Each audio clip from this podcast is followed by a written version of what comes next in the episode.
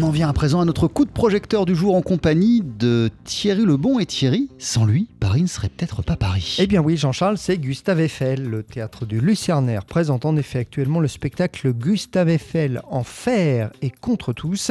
Selon scène, Alexandre de Limoges eh bien, retrace le parcours de l'homme qui se cachait derrière cette célèbre tour.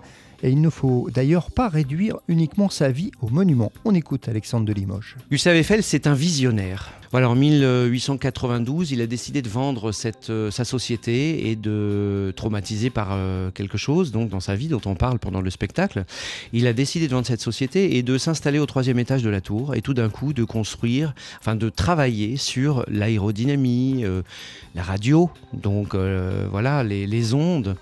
C'est ce qui a permis d'ailleurs c'était un mal pour un bien, puisque ça a permis de sauver la tour 40 euh, ans plus tard.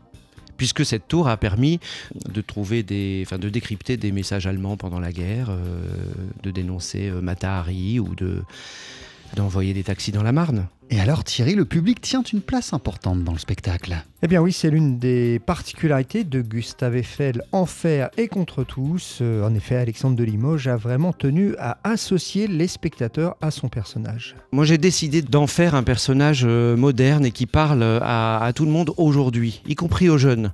Donc mon idée c'était euh, d'avoir un langage quotidien, un langage du, du 21e siècle, ce qui crée parfois quelques anachronismes mais volontaires, ce qui permet de, bah, de parler, bah, par exemple, de, des migrants aujourd'hui ou de, enfin, de tas de choses, crise politique, on peut dire, même des coups bas politiques. Où je voulais vraiment briser le quatrième mur mais le briser vraiment. C'est pas uniquement parler au public, mais que le public soit avec moi, qu'il soit pas que témoin, mais complice de ce qui se passe, de ce, qu'il arrive à, ce qui arrive à Gustave Eiffel. Dans Gustave Eiffel, en fer et contre tous, on découvre aussi que la construction de la tour n'a pas toujours été une partie de plaisir pour son créateur. Eh oui, et il a notamment été euh, très critiqué par des personnalités qui ont marqué elles aussi cette époque. Mais comme à chaque fois qu'on innove hein, et qu'on crée quelque chose d'extraordinaire, les artistes qui étaient en place à l'époque, euh, Alexandre Dumas, euh, Maupassant, euh, Verlaine, bon, des tas de gens ont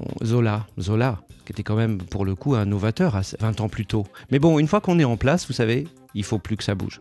Il faut qu'on reste, qu'on garde notre stature. Or là, on a quelqu'un qui arrive, j'allais dire un jeune architecte, il avait 56 ans, il n'était pas jeune, mais qui arrive avec des nouvelles idées, des choses folles que le monde entier a refusé de faire avant lui les plans de Gustave Eiffel ont été refusés partout dans le monde avant. Hein. Il les a présentés ailleurs, pas à Paris en premier.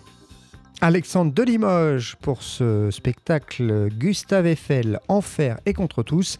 C'est à voir actuellement au théâtre du Lucernaire à Paris. Merci beaucoup Thierry Lebon. On poursuit sur TSF Jazz en compagnie du pianiste Oscar Peterson avec un orchestre emmené par Klaus Augerman. Voici une reprise des Beatles, Eleanor Rigby.